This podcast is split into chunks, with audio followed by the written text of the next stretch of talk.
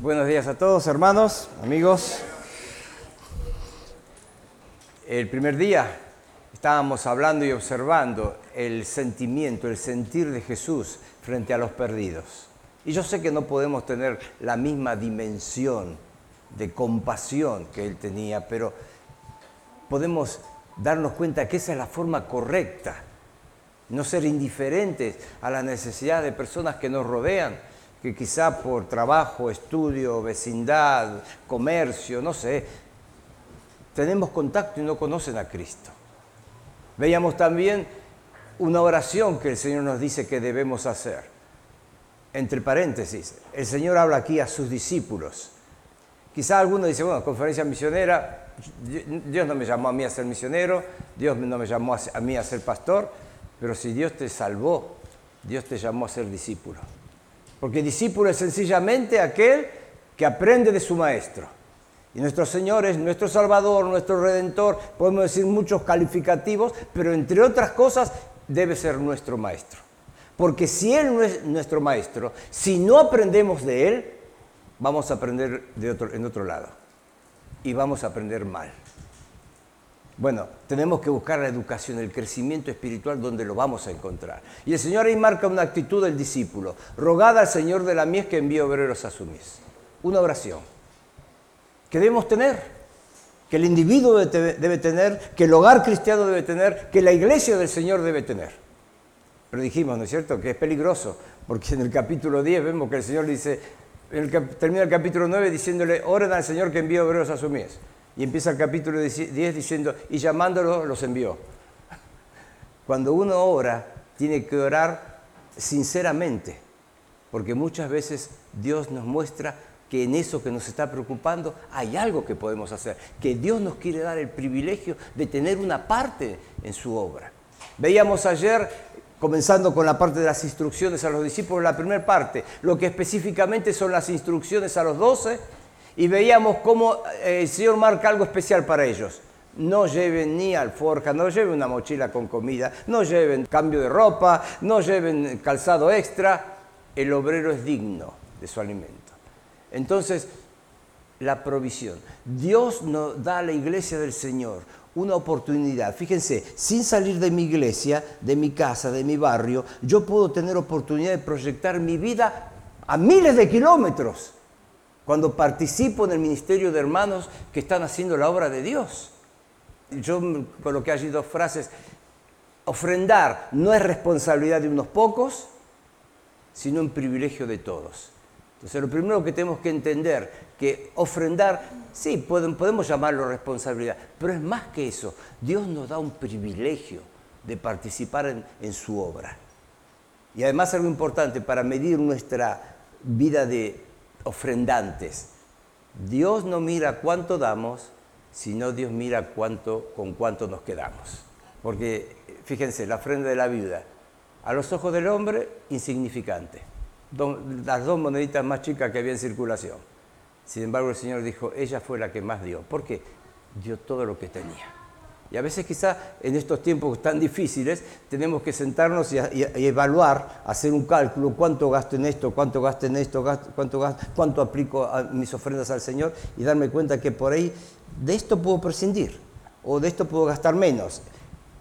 Hacer un presupuesto para honrar al Señor y no perderme el privilegio de tener parte en su obra con las ofrendas. Después en el segundo turno de ayer veíamos lo que padecerán los discípulos del futuro de la tribulación. Y decíamos que aunque estamos en tiempos donde hay eh, libertad religiosa y todo, sin embargo, estamos sufriendo los cristianos un ataque, un ataque a las bases de nuestra fe, un ataque a la esencia de lo que es la familia. La familia fue creada por Dios. Dios dijo, dejará el hombre a su madre, a su padre, se unirá a su mujer y serán una sola carne. Eso es una familia no otras invenciones modernas que lo único que hacen es tratar de destruir lo que Dios con sabiduría creó.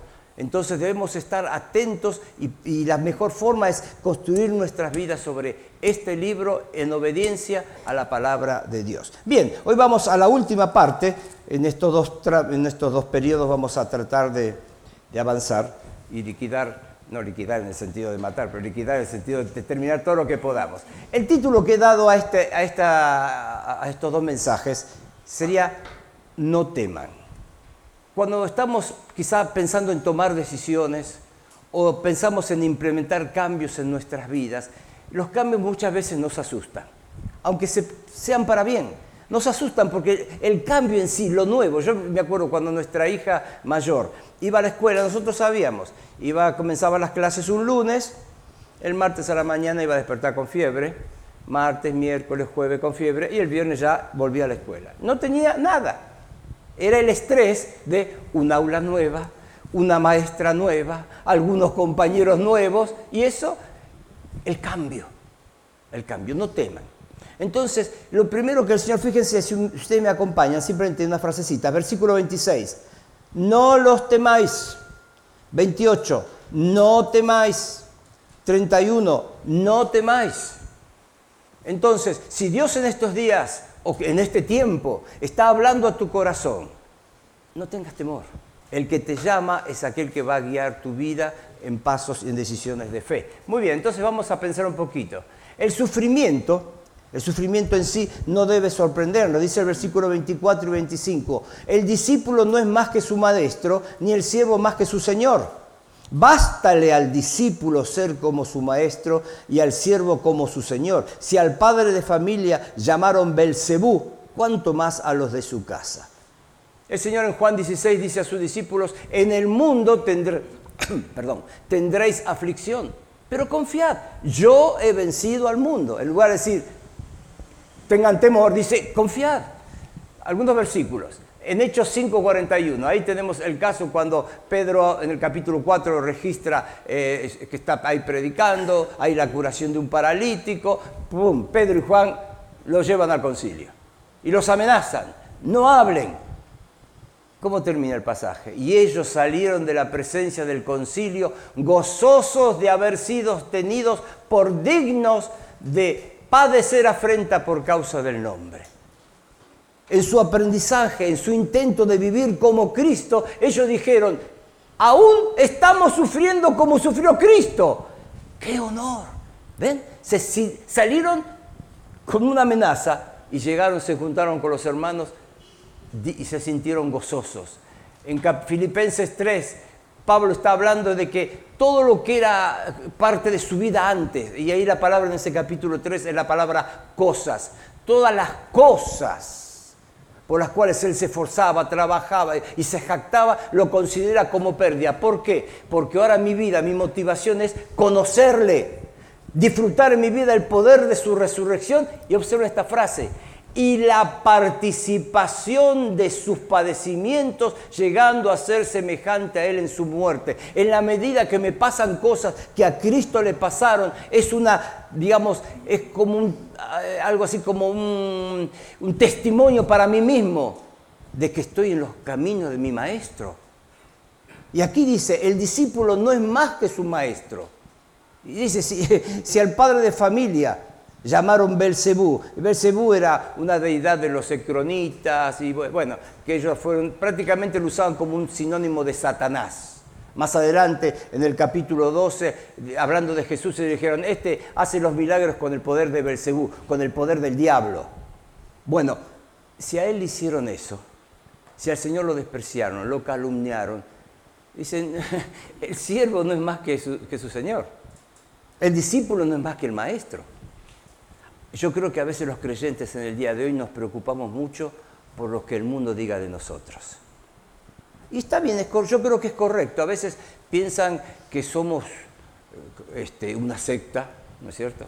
Piensan que somos bichos raros. Nosotros cuando llegamos a, Monte, donde está el Instituto Bíblico, es un pueblo de campo ahora llega a cerca de 10.000 habitantes, ¿no es cierto? Entonces, en esos pueblos este, el cura es, la, casi la máxima autoridad, aunque haya un intendente.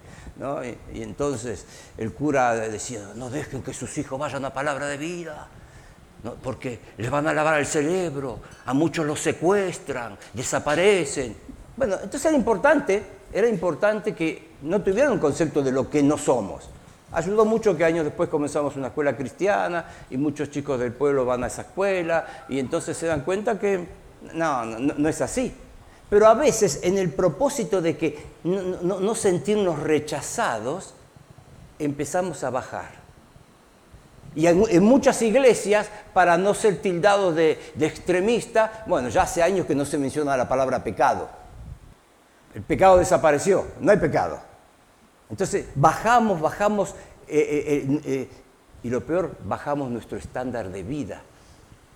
Está bien, es excelente tener amigos inconversos, pero el, discípulo del Señor debe tener un propósito para llevarlo a Cristo. Pero cuando nos hacemos inconversos, perdón, nos hacemos amigos de inconversos y terminamos después haciendo las cosas que ellos hacen, hablando como ellos hablan, no, eso no tiene ningún propósito. Entonces no debe asustarnos, no debe asustarnos, porque el Señor mismo en las bienaventuranzas habló de eso. Dijo en el capítulo 5, versículo 11, 10. Bienaventurados los que padecen persecución por causa de la justicia, porque de ellos es el reino de los cielos. Bienaventurados sois cuando por mi causa os vituperen y os persigan y digan toda clase de mal contra vosotros, mintiendo. Gozaos y alegraos.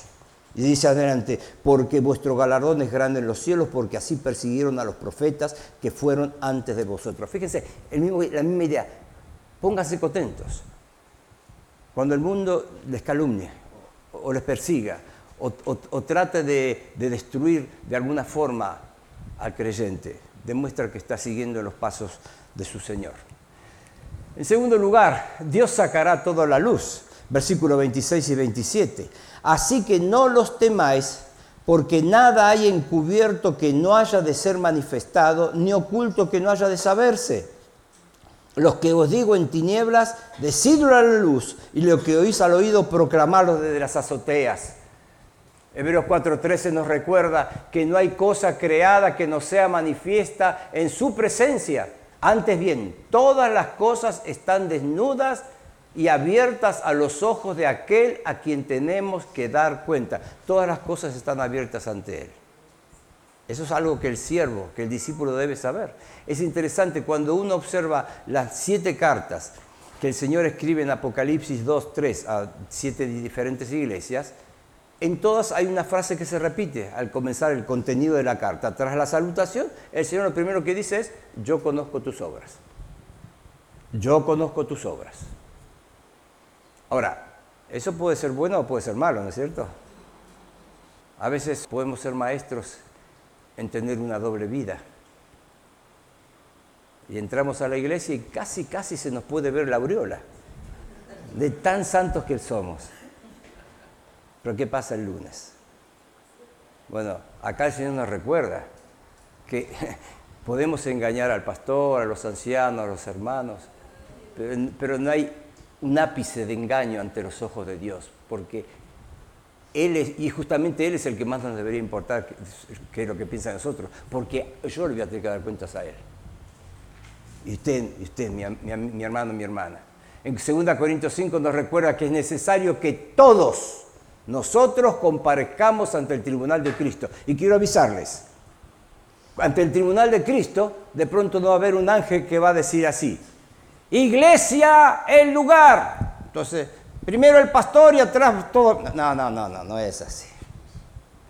Todos nosotros, fíjense, para que cada uno, yo voy a estar ante el tribunal de Cristo. Cada uno cada uno reciba según lo que haya hecho mientras estaba en el cuerpo, sea bueno o sea malo. ¿eh? Dios sacará todas cosas. Fíjense interesante lo que dice en el versículo 27. Los que os digo en tiniebla, decidlo en la luz.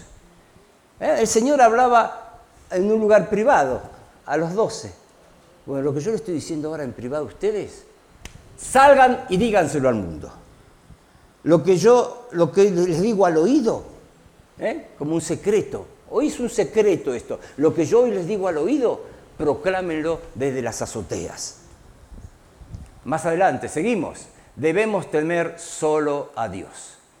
Fíjense, Salomón, el, hombre sabio, el hombre que cometió el error de pensar que a él no le iban a pasar ciertas cosas y lentamente se fue alejando de Dios, desobedeciendo mandatos explícitos que había de parte de Dios, como a veces pasa, ¿no es cierto? Ah, yo ya tengo 30 años de creyente, yo hace 10 años que soy misionero, yo hace 4 años que soy pastor, yo soy, el tesorero de la iglesia, eso está bien para los nuevos, pero yo algún permisito me puedo dar. Salomón se dio más de un permisito. Y en Eclesiastés vemos su caída, su frustración. Y él va a decir, para mí la vida es vanidad de vanidades, todo es vanidad, todo hueco, todo vacío, todo uh, uh, uh, uh, Y después cuando lo tenés no te da nada, no te deja nada. Y al concluir su Eclesiastés, él dice, el fin de todo el discurso oído es este, teme a Dios y guarda sus mandamientos porque esto es el todo del hombre, es el todo del hombre. Vos querés tener una vida firme, una vida que soporte tempestades, que resista las pruebas que sí o sí van a venir. Teme a Dios. Eso es el todo del hombre, porque Dios traerá toda obra a juicio juntamente con toda cosa encubierta, sea buena o sea mala. Fíjense, el concepto de que el discípulo del Señor un día deberá, deberá dar cuenta. Deberá dar cuenta de algo esto maravilloso, milagroso que Dios hizo de darnos vida. Ahí comenzó ya la obra de Dios en nosotros. Nos dio vida. ¿Qué hemos hecho? ¿Qué estamos haciendo con nuestra vida? Bueno, no podemos modificar el pasado, pero hoy tenemos el presente.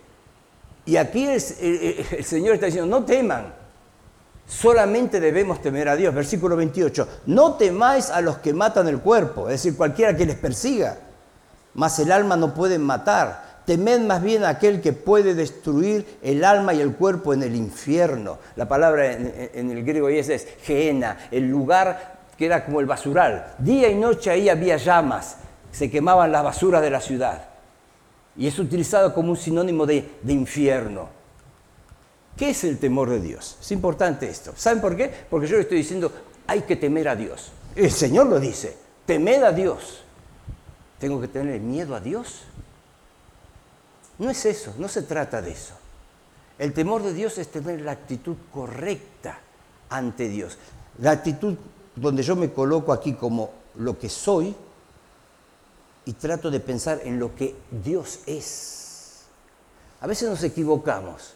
Un día el Señor le dijo a sus discípulos, eh, a partir de ahora los voy a llamar amigos, porque les conté todo lo que tienen que saber. ¿Sí? Amigos. A mí me, encanta que el Señor me llame y me considere su amigo. Pero es peligroso cuando nosotros decimos, el Señor, sí, es mi amigo, mi amigo, sí. Eh, cuidado, nunca deja de ser Dios. Y a veces tomamos su nombre en vano, no, tenemos respeto hacia Él. Fíjense, rapidito, ¿qué es el temor de Dios? Oh, no se ve nada. Ahí está. Proverbios 1.7. El principio de la sabiduría es el temor de Jehová. Los insensatos desprecian la sabiduría y la enseñanza. De este lado se ve mejor. Este, principio de la sabiduría. La sabiduría comienza ahí. Nadie quiere ser catalogado como necio. Pero si no queremos eso, busquemos a dónde nace y dónde fluye la sabiduría, el temor de Jehová. Los insensatos, ¿qué hacen? Desprecian la sabiduría y la enseñanza. Otro proverbio, el temor de Jehová es el principio de la sabiduría. Y agrego otro concepto, el conocimiento del Santísimo es la inteligencia, es decir, cuanto yo más conozco a Dios, más me acerco a esa sabiduría y es una demostración de inteligencia. Salmo 111.10, el principio de la sabiduría es el temor de Jehová. Buen entendimiento tienen todos los que practican sus mandamientos. ¿Ven? En estos tres versículos nos habla del principio de la sabiduría, el temor de Jehová, pero nos da algunos datos complementarios. Los insensatos desprecian la sabiduría, el consejo, la enseñanza. ¿eh? El conocimiento es conocer cada vez más a Dios. Buen entendimiento es el que practica los mandamientos que surgen de Dios. Los salmos enfatizan el temor de Jehová. Eh, fíjense, en una forma general, Dios espera que el mundo le tema. Tema a Jehová toda la tierra, dice el Salmo 33, 8. Reducimos un poco, Salmo 34, 9. Temed a Jehová vosotros, sus santos, los redimidos, pues nada falta a los que le temen. Y aun cuando vamos al 112, 1 del Salmo, vemos, bienaventurado el hombre que teme a Jehová y en sus mandamientos se deleita en gran manera. El temor de Jehová, dice, es, algo que transforma al hombre, la mujer, algo bienaventurado, dichoso, feliz. Ahí está el verdadero, la verdadera felicidad. Malaquías 1.6 eh, vemos que dice, el hijo honra al padre y el siervo a su señor. Entonces dice Dios, si yo soy padre, ¿dónde está mi honra? Ustedes me llaman padre, pero la forma que ustedes actúan me deshonra, me avergüenza. Si yo soy Señor, ¿dónde está mi temor? ¿Eh? Nunca debemos dejar de temer a Dios. Que, obviamente dijimos, no es, miedo, pero vamos a hacer un poquito más.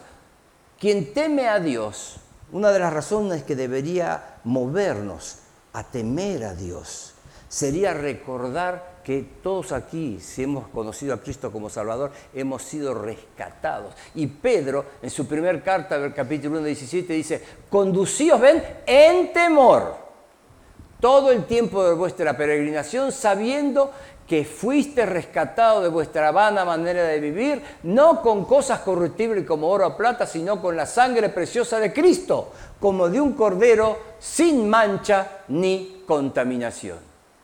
Si yo pensara cada día que me levanto, tengo otro día, otro día caminando como hijo de Dios, otro día que Dios me regala gracias a que un día Él me rescató y me rescató porque Él me amó tanto que envió a su Hijo a morir por mí. Ese pensamiento debería generar en nosotros eh, una forma de andar en el temor de Dios un, gran hombre de Dios, Warren Wiersbe, escritor de muchos libros, excelente escritor, él, él define el temor de Dios y su definición creo que nos puede ayudar. Nosotros realmente tememos a Dios cuando reconocemos desde lo más profundo de nuestro corazón que tres cosas va a marcar Wiersbe. Primero, Él es el creador y nosotros las criaturas. Eso no se cambia. Él es el creador, nosotros las criaturas. Él es el Padre, nosotros sus hijos. Él es el Señor, nosotros sus siervos. Tres cosas. Es mi creador, es mi Padre, es mi Señor. Eso significa que yo soy su creación, soy su hijo, soy su siervo. Entonces, fíjense la diferencia que hay. Nunca, nunca estoy a la par con Dios. Nunca estoy a la par con Dios. Y, debo sentir en mi vida esta realidad de quién es Él y de quién soy yo. Porque cuando yo tengo esto claro en mi mente, Wirby dice, esto significa respetar a Dios por quién es Él, escuchar cuidadosamente qué dice y obedecer. Fíjense, respetar, escuchar lo que surge de su palabra, ¿cierto? Y obedecer, sabiendo que nuestra desobediencia le disgusta quiebra nuestra comunión con Él e invita a su disciplina. Su disciplina, pero claro, el Padre que ama disciplina y Él es nuestro Padre. ¿eh? Entonces, esta es una definición bastante completa en mi entender y nos ayuda a darnos cuenta lo que significa el temor de Dios. No es simplemente miedo a alguien superior, no, es reconocer nuestra relación con el Creador, con el Padre, con el Señor. Dios cuida de los suyos, además. Fíjense, no hay que temer. No se venden dos pajarillos por un cuarto. Con todo, ni uno de ellos cae a tierra sin vuestro Padre, pues aún vuestros cabellos están todos contados. Dos pajarillos por un cuarto. Le voy a mostrar dos versículos. Es interesante. Cuando Lucas eh, narra, ah, utiliza esto, coloca una expresión diferente. Lucas 12. No se venden cinco pajarillos por dos cuartos. Si son dos por un cuarto, serían cuatro por dos cuartos. Pero son tan baratos que te dan cinco. Y nosotros tenemos pajarillos, pero versiones en inglés como el King James o la NTV colocan el, nombre y dicen no pajarillo, dicen gorrión. Acá tienen gorriones, ¿no? ¿Sí? Es el pajarito más común. En todas partes están los gorriones. Chiquitos, viven poco, no, cantan muy bien, pero sin embargo Dios no se olvida de ellos. Dios no se olvida de ellos. Aún los cabellos de vuestra cabeza están contados. Dicen que en promedio hay 140 mil cabellos en, en, la cabeza. Bueno, en algunos casos hay menos. Debo reconocer que debe haber menos. Pero lo interesante que dice es que están todos contados. Y la idea no es simplemente que están contados, sino que están como numerados. ¿eh? ¿Te, das cuenta? De pronto yo me estoy peinando y el Señor dice, se le cayó el 22.130. ¿Eh? ¿Eh? No temáis, pues, más valéis vosotros que muchos pajarillos. No temáis. Cristo honra a quienes le confiesan. Versículos 32 y 33. Y, reitero, esto es para los discípulos, para todos nosotros. ¿eh? Cualquiera pues que me confiese delante de los hombres, yo también le confesaré delante de mi Padre que está en los cielos. A cualquiera que me niegue delante de los hombres, yo también le negaré delante de mi Padre que está en los cielos. Hablar en el Salmo 119, 46 dice, hablaré de tus testimonios delante de los reyes y no me avergonzaré. No tengo por qué tener vergüenza de decir que soy de Cristo. No tengo por qué tener temor de decir, Cristo es mi Salvador. Cristo es mi Dios, confío en Él. Cristo es el ancla de mi vida. Cristo es el, seguro de mi hogar, de mi familia. No tengo por qué avergonzarme. Es interesante, ¿no es cierto? El mes pasado, el mes pasado había personas que en diferentes ciudades del mundo expresaban su orgullo, orgullo de algo que Dios llama pecado. Nosotros tenemos que tener, no sé si se puede decir la palabra orgullo porque es una expresión que implica algo malo, pero sí no debemos ocultar, avergonzarnos de nuestro Dios. Fíjense que dice en Apocalipsis 3.5, en una de las cartas, el que venciere será vestido de vestiduras blancas, es decir, el ropaje del cielo. No borraré su nombre del libro de la vida, lo que garantiza la vida eterna, la entrada, y confesaré su nombre delante de mi Padre y delante de sus ángeles. Y algo que siempre me llamó la atención es Apocalipsis 21. Y lo vamos a leer los cobardes e incrédulos, los abominables y homicidas, los fornicarios, hechiceros, los idólatras, todos los mentirosos tendrán su parte en el lago que arde con fuego y azufre, que es la muerte segunda. Y a mí siempre me llama la atención, porque dice, bueno, homicida, bueno, que es un asesino, fornicario, una persona inmoral, hechicero, el que se mete en brujerías, idólatra, el pagano, el que tiene, coloca en, primer lugar en su vida ídolos en lugar de Dios. Pero a mí siempre me llama la atención, ¿sabe qué? Que el primero que, aparece ahí es cobarde. No parecería tan, pero los cobardes. ¿Saben por qué? Porque muchos pierden el regalo de la salvación porque son cobardes. No, dice, si yo recibo a Cristo tengo que volver y contarle a mi casa, en mi casa que soy de Cristo.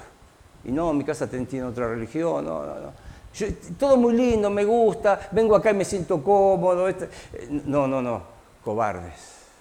Y en la obra de Dios, tristemente yo creo que Dios ha llamado a muchos más de los que hoy están en la obra. Pero ¿por qué no están? Por cobardía. Por cobardía. Yo recuerdo hace no muchos años, después de una conferencia, una pareja se acercó a hablar con nosotros, con Sonia y conmigo, ella llorando. E, ella dijo, yo sé que Dios nos está llamando a la obra. Yo si fuera por mí, mañana vengo al Instituto Bíblico. Pero, pero él, él no está decidido. Y él veía todo con toda claridad. Pero tenía miedo. Pensaba, no, tenían, tenían dos, dos niñas, están las nenas, eh, tenemos muchos, algunas cuestiones económicas, por ahora no, puedo pensar en eso. Y la esposa a su lado llorando. Generalmente es al revés, que la, mujer tiene las preocupaciones de, la niña, de la escuela, que cómo vamos a sostenernos con esto. No, pero acá era así. La esposa llorando, queriendo y aceptando lo que su esposo deseara. Nunca fueron. Ahora quiero decirles, no es una pareja que hoy está en el mundo. Él es anciano de una iglesia. No, estoy diciendo que está mal ser anciano de una iglesia, no. No está mal si ese es el plan de Dios para tu vida. Pero yo quiero decirles, con Dios no se juega. Eso es parte del temor de Dios. Con Dios no se juega. Señor, me está llamando a la obra misionera. A la obra misionera, olvídate, no pienso ir. Pero me voy a involucrar bien en la iglesia. No negociamos con Dios. Vos me pedís eso, no, no te doy eso, ¿viste? Vas regateando, ¿no es cierto? El otro día me llevaron acá al centro a, comprar, a, ver cosas de artesanía, ustedes ya saben a dónde fui. Este, entonces pasaba, miraba, miraba algo, se lo dejo en 20 mil. 20 mil colones, muy, muy, buen precio, somos, fabricantes. Bueno, después vengo, me iba 18, 18, 15, 15. Con Dios no hacemos eso. El temor de Dios nos tendría que impedir ese tipo de negociaciones. Si Dios nos llama a algo, obedecer el llamado de Dios es hacer eso. No es, Señor, aquí, ¿me pedís acá? No, demasiado lejos, me pongo acá. Señor, no, no. Me parece que ahora tenemos una foto, a ver, sí. Y con eso vamos a ir al intervalo. Miren, entre paréntesis, recién cuando el pastor nos, fue a buscar le mencionaba, si alguno está al tanto, hay un sitio que se llama la voz de los mártires. Me, dijo que han, tenido visita de, personas involucradas en el ministerio. Esto es una cosa muy linda para si uno dice, yo, yo quisiera rogar seguido por los misioneros, pero sabiendo. Esto es la voz de los mártires, envía uno o dos por semana mails con informes de hombres de Dios que necesitan nuestra oración. Esto lo recibí ayer. Eritrea, ni sabía dónde quedaba Eritrea. ¿eh? Pero ahí está, es en el acá está, es en el sudeste de África. ¿eh? Estos dos hombres, no lo voy a intentar pronunciar el nombre. Yo oro al Señor diciendo Señor por, por los dos pastores. Pero ¿saben qué pasó con ellos? En 2004, en 2004, el presidente de Eritrea decretó el cierre de todas las iglesias evangélicas. Los cristianos automáticamente pasaron a la clandestinidad pero no se avergonzaron de su Señor. Se reunieron clandestinamente, pasaron a ser lo que se conoce en el mundo como la iglesia subterránea. Pero estos eran dos pastores. En el mes pasado han cumplido 7.000 días presos, más de 19 años presos. No hay ningún cargo contra ellos entonces en consecuencia tampoco no hay ningún juicio contra ellos, simplemente los sacaron de circulación. Y de tanto en tanto una pregunta, ¿estás dispuesto a negar a Dios? Y lo, cómodo para ellos es decir, sí, está bien, sí, y salen en libertad.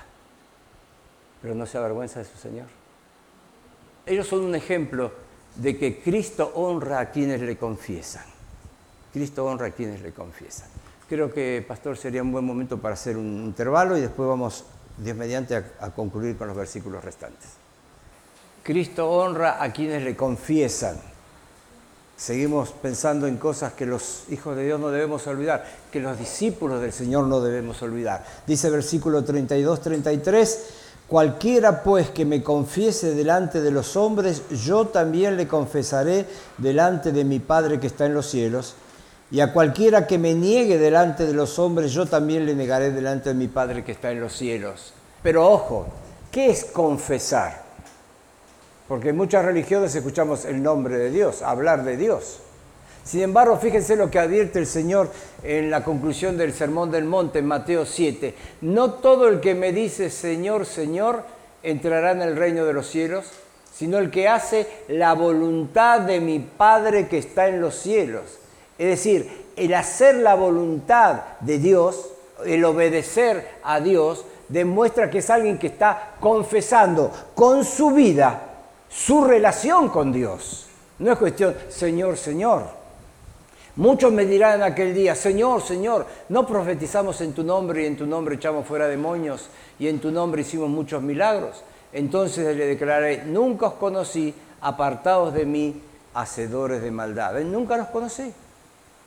Entonces uno puede recorrer la ciudad de San José, sin duda hasta puede entrar en muchas iglesias donde hablan de Dios, mencionan a Dios y tristemente son simplemente hacedores de maldad.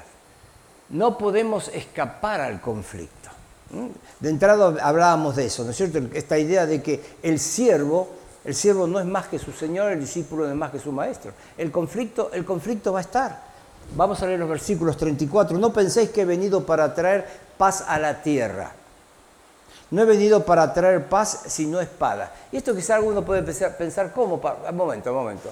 En Juan 14 el Señor Jesús dijo, mi paz os dejo, mi paz os doy, no como el mundo la da, yo la doy. Y como acá dice, no he venido a traer paz, a la tierra. ¿Por qué habla de espada? Dice más adelante, he venido para traer, porque he venido para poner en disensión. La palabra disensión es de algo de como dividir, dividir por dos. Al hombre contra su padre, a la hija contra su madre, a la nuera contra su suegra. Bueno, eso pasa no, siempre por cuestiones de fe, ¿no es cierto? Pero ¿qué es lo que está diciendo aquí el Señor? Cuando el Señor llega a una vida, muchas, muchas veces en el seno familiar pasa esto, pasa esto de la disensión, la espada, aunque a veces aún llega en el sentido literal, la división. ¿Por qué? Porque yo tengo la paz de Dios. Mientras mi familia no comparta la misma paz, no va a haber comunión. Eh, recuerdo un hombre hace, años que conocía cuando yo era un adolescente, un hombre inconverso, muy, muy cuidador de sus hijas, este, no las dejaba ir, digamos, a cualquier lado, la vigilaba, a, tal hora en casa, todo ese tipo de cosas, un italiano así, cuidadoso. De pronto las chicas comenzaron a ir a la iglesia y se convirtieron. Y el padre decía, ¿dónde van? A la iglesia. ¡Eh, váyanse a bailar! ¡Vayan, vengan a las 4 de la mañana! ¿eh? Y, había disensión. Una señorita, señora hoy, que forma parte de nuestro equipo, siendo una chica de una escuela secundaria, una amiga la llevó al club bíblico, recibió a Cristo. Y cuando ella volvió, le contó a su familia que había recibido a Cristo en su corazón y dijo, o nosotros o Cristo, la religión que te enseñamos o esta nueva que vos querés tener. Y la echaron de la casa. Y desde ese momento la, familia que le había compartido el Evangelio la llevó y, el resto de su vida vivió es como si fuera su familia. Es decir, la disensión, el Señor la trae por cuestiones de, nuestra fe en Él, por confesar, justamente por confesar nuestro su nombre. Por eso no podemos escapar al conflicto. Mire, les voy a mostrar una foto. Por favor, nadie saque fotos. Porque a veces yo he visto que algunos sacan fotos. No, quizá para tener PowerPoint está perfecto, pero esta foto, esto no, por cuestiones de seguridad. Sí, no estoy bromeando. Bueno, esta es una foto que de hace algunos años. Bueno, eh, estos dos ustedes lo conocen. Este es nuestro yerno. 15 años fue director del Ministerio de Palabra de Vida Portugal. Los últimos años está con una enfermedad neurodegenerativa que lo, está, físicamente lo está destruyendo, aunque espiritualmente él se mantiene muy firme y muy confiado en el Señor.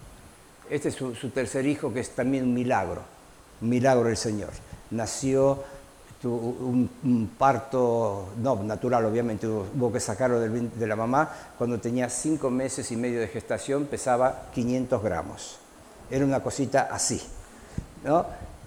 Pero no es, ese no es lo que quiero mostrarles. Quiero mostrarles a este hombre.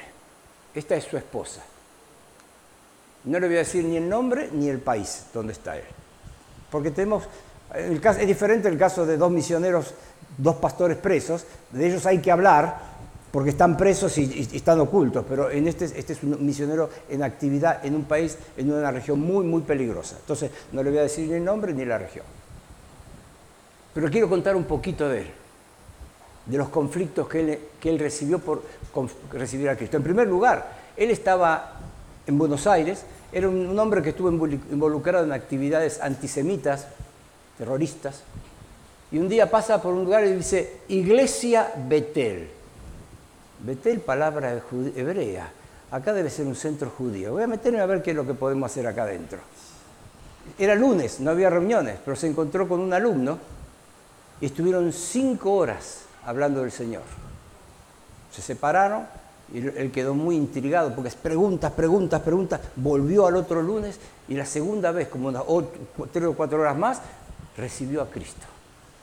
Y este, este alumno, que hoy es casualmente el director de Palabra de Vida Argentina y, Sudamérica, lo llevó a Palabra de Vida al Instituto porque el muchacho estaba solo, estaba solo en el país, no tenía familia, nada.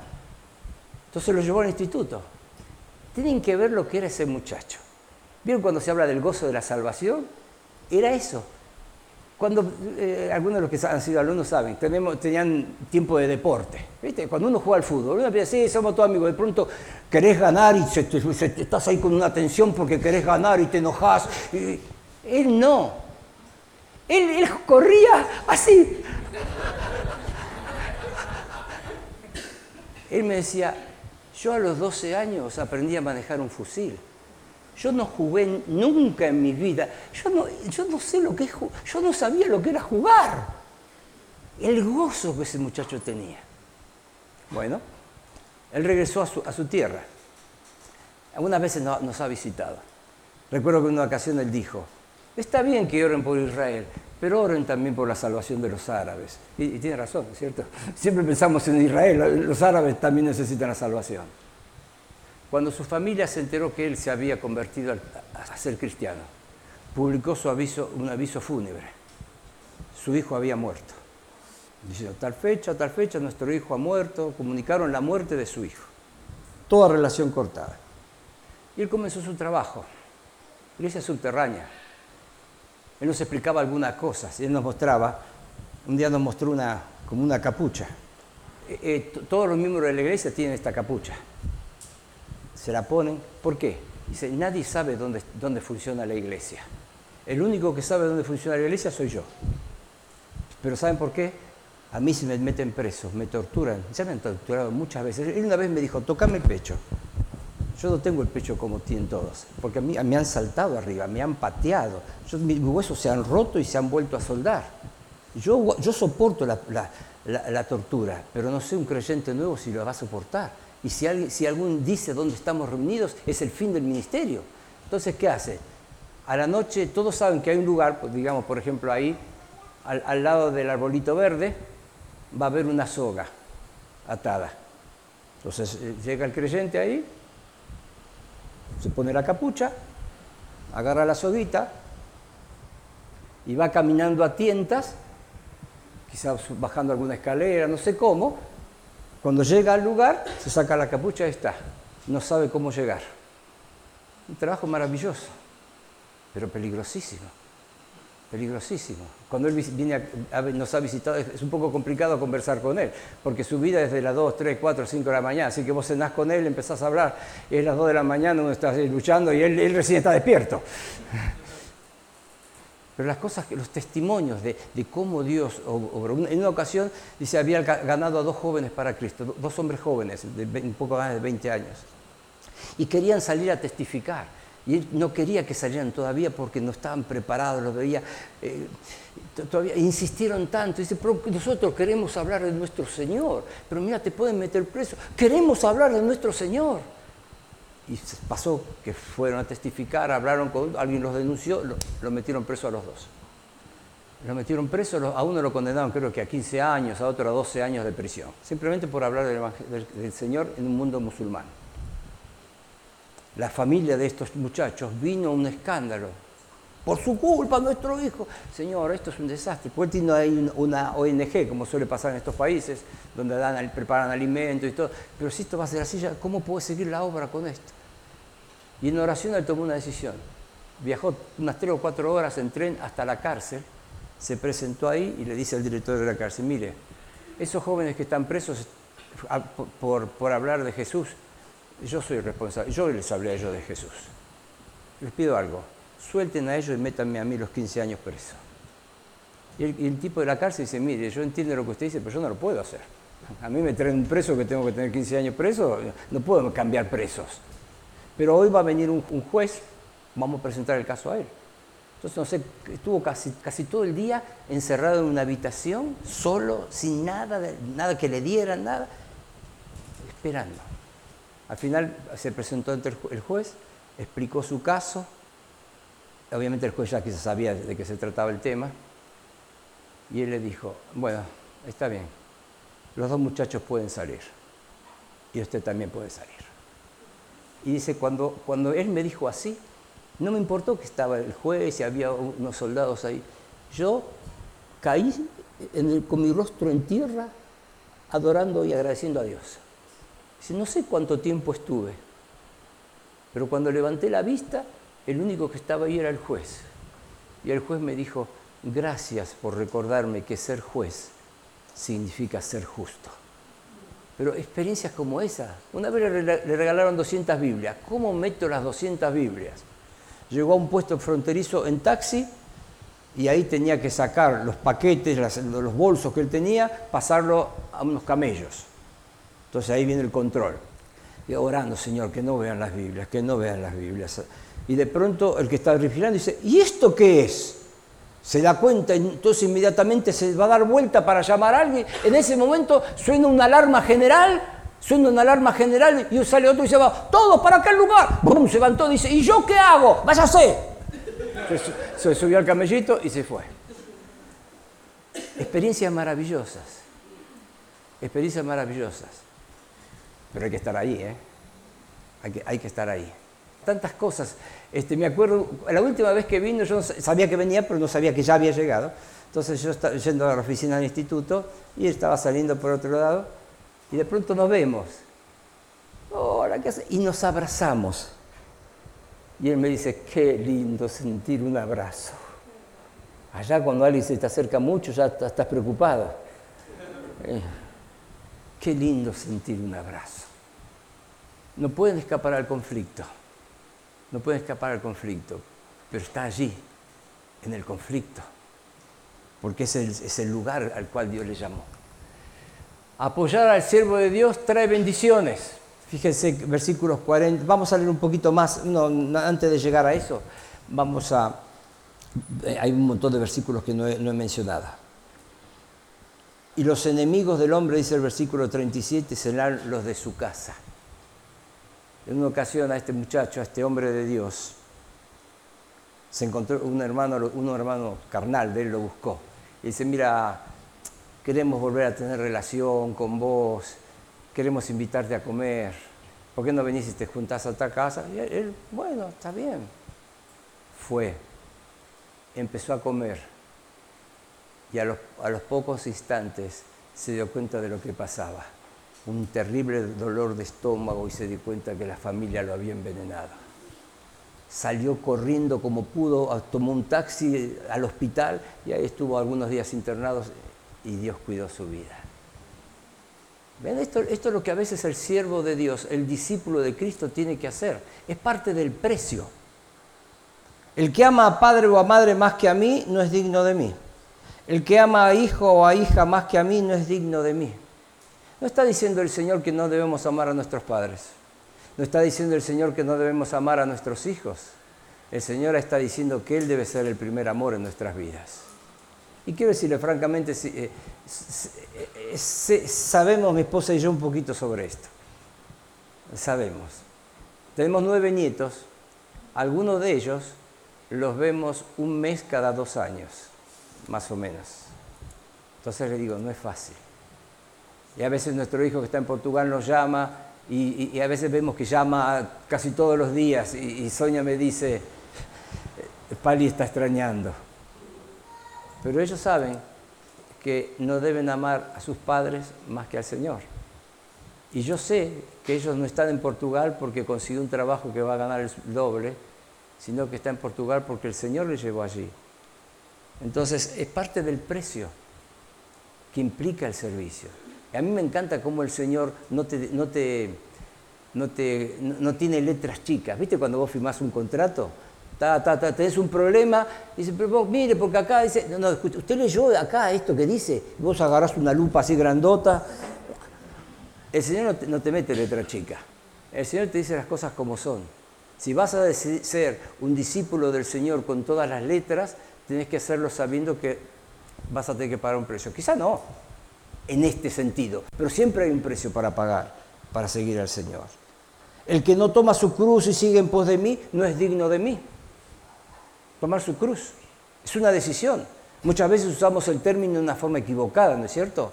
Por ejemplo, alguien dice, uh, hace, hace 15 años que tengo esta enfermedad, 15 años estoy con esta cruz. No, eso no es una cruz. Eso puede ser una prueba. ¿Por qué no es una cruz? Porque la cruz es algo que es una consecuencia de un hecho voluntario. Usted no hizo nada aparte de esa enfermedad. Acá fíjense que dice, el que no toma su cruz, es decir, es algo que yo me levanto y hoy decido vivir identificado con Cristo y que me, que me pase lo que a Cristo le pasó, porque el discípulo no es más que su maestro. Entonces decido vivir como Cristo, no importa el precio. Entonces tomo mi cruz. ¿Eh? El que no toma su cruz y sigue en pos de mí, no es digno de mí. El que haya su vida la perderá. Eh, la expresión parece que da la idea de aquel que toma todos los cuidados para proteger su vida. Pero a mí me gusta entender que su vida es lo que uno imaginó. Yo quiero decirles, a mí me, interesaba mucho, siendo adolescente leía muchos libros misioneros, admiraba a los misioneros, eh, tuve un abuelo misionero, eh, en Costa Rica, entre paréntesis, y en Argentina también, pero nunca pensé en ser misionero. Yo le mencioné en el testimonio, tenía mi trabajo, estaba estudiando para un título de ingeniero, esa era mi vida. Pero aquí el Señor dice, el que haya su vida la perderá. ¿Se acuerdan que en, el periodo anterior hablábamos de Salomón? Salomón quiso, tuvo todo lo que quiso, no se privó de nada, tuvo su vida. Y al final, ¿qué dice? Vanidad de vanidad, es todo vanidad. Es todo hueco, es todo vacío, mucho brillo, mucho atractivo. Y cuando te quedas solo, cuando tienes que poner la cabeza en la almohada, decís, ¿de qué sirve esto? Y aquí el Señor nos advierte, el que haya su vida, ¿cuál es tu meta? ¿Cuál es el, en tu cabeza decir, bueno, hoy tengo, no sé, no, voy a decir edad, pero al revés vamos a, decir, dentro de 15 años yo quiero, ¿qué es lo que querés? Cuidado, el que haya su vida la perderá. El que haya su vida probablemente va a llegar a, a decir, bueno, quise ser esto, tener esto, lo tengo todo y ahora me pregunto, ¿para qué me sirve? El que haya su vida la perderá. Pero aquel que sabe sustituir lo que en su mente ha imaginado como meta, como derrotero, por lo que es la voluntad de Dios, y se somete de buena voluntad a obedecer la voluntad de Dios, y se dispone cada día a tomar la cruz de, Cristo, ese hombre perdió su vida, su meta, su propósito. Pero acá el Señor dice, el que pierde su vida por causa de mí, no es que dejó una carrera, un trabajo porque es un vago. No, no. Por seguir al Señor, la hallará. Y yo quiero dar el testimonio.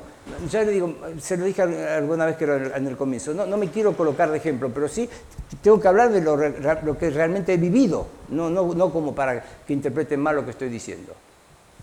Yo a veces pienso, Dios me ha dado tantas, tantas bendiciones, nos ha dado tantas bendiciones a mi esposa y a mí. A mí.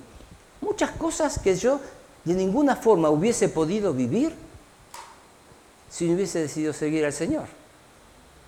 Para empezar, nunca, hubiese estado predicando esta mañana en la iglesia el lugar si no fuera que un día decidí seguir al Señor hace casi 50 años.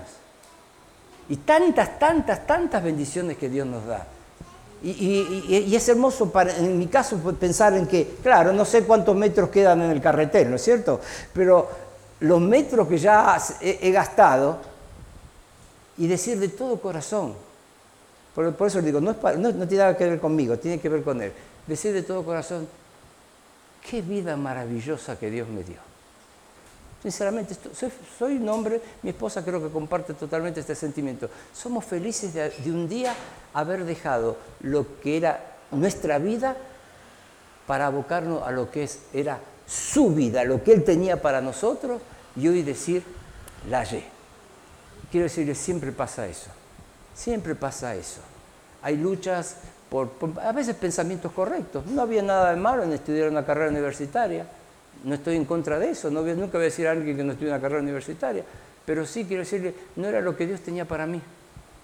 Entonces, no hay nada como seguir el plan de Dios. Entonces, sí, al final vemos sí que el Señor dice, ayudar al siervo de Dios trae bendiciones. Claro, porque acá él dice, el que reciba un profeta, por cuanto es profeta, recompensa de profeta recibirá. Y el que reciba un justo, por cuanto es justo, recompensa de justo recibirá. Cualquiera que dé a uno de estos pequeñitos un vaso de aguas frías solamente por cuanto es discípulo, de cierto os digo que no perderá su recompensa. En Juan 13:20 dice, de cierto os digo, el que recibe al que yo enviare, me recibe a mí, y el que, el que recibe a mí, recibe al que me envió. Hay toda una cadena de comisión que el Señor está explicando. Por eso el Señor, fíjense, alguno puede decir, uh, aquel que es misionero, si hace un trabajo bueno para el Señor, Dios le va a recompensar. Pero acá dice a sus discípulos, aquel que no, no tiene un llamado, pero se involucra en la obra y es hospitalario, atiende las necesidades, no simplemente porque el tipo es simpático, nos charlamos y nos reímos tanto. No está bien, no está malo tener buenos amigos y reírse. Pero acá fíjense que aclara bien, el que recibe un profeta por cuanto es profeta, por su condición de profeta. El Señor dice, recompensa de profeta recibirá. El Señor llama a unos a hacer la obra, pero el Señor llama a unos a otros a quedarse y sustentar la tarea del profeta. Y el Señor no está diciendo que uno es más que el otro. Lo importante es estar en la voluntad de Dios. Y el Señor reconoce el ministerio de uno y el ministerio de otro, del otro. Al que recibe por cuanto es profeta, recompensa de profeta recibirá. ¿Por qué? Porque cuando un hermano dice, eh, quiere estar orando, como hemos visto en, en la primera noche, orando por ese siervo de Dios o esa obra de Dios, quiere apoyar esa obra de Dios, ¿Por qué? Porque reconozco que esto es algo que Dios está haciendo. Dios llamó a ese hombre, Dios llamó a ese, ese, equipo, Dios formó ese equipo. Cuando yo apoyo por esa razón, dice el Señor, están apoyando al que yo envié. Y el que me recibe a mí, está recibiendo al que me envió a mí. Dios el Padre, Dios el Hijo, el siervo obediente. ¿Ven? Hay un lugar para todos. Y no hay opción. No hay opción. No es cuestión si, digamos, cuál es el plan. Dios, a veces pensamos, la obra misionera es para algunos que van a salir. Nosotros nos quedamos acá. No, no, la obra misionera es un privilegio, estoy buscando las palabras, no quiero usar la palabra responsabilidad porque es una obligación, debería ser una obligación, pero más que nada es un privilegio que Dios da a su iglesia. Algunos sosteniendo en oración, a otros siendo fieles mayordomos de sus bienes, sustentando la obra de Dios. A otros, reconociendo el llamado de Dios y sin temor, se disponen a hacer la obra de Dios. Se disponen a hacer la obra de Dios. Yo creo que este sería un buen momento para mí para terminar. Pero sería bastante triste todo este esfuerzo que ha hecho la Iglesia para que sean tres días informativos, ¿no es cierto? Que de pronto ustedes dentro de una semana, dentro de un mes, se encuentran otra vez con esta porción y dicen, ah, sí, acá, ah, me acuerdo cuando, sí, que explicaba acá de esto, interesante, qué, bueno, está lindo. Simplemente información.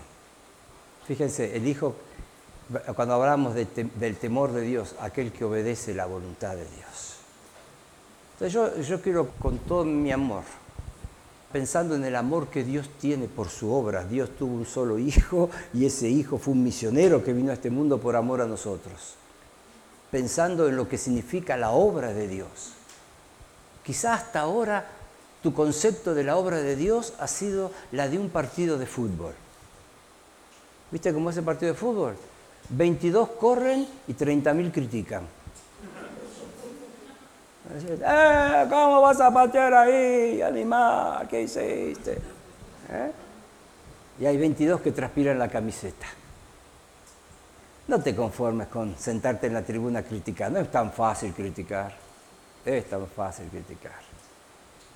Con tus errores, con tus fallas, con tus claudicaciones, con las veces que le fallaste al Señor, sin embargo, Dios te quiere usar. Dios me quiere usar disponete. O decir, pero no sé, no sé dónde el Señor me quiere usar. Bueno, empezá.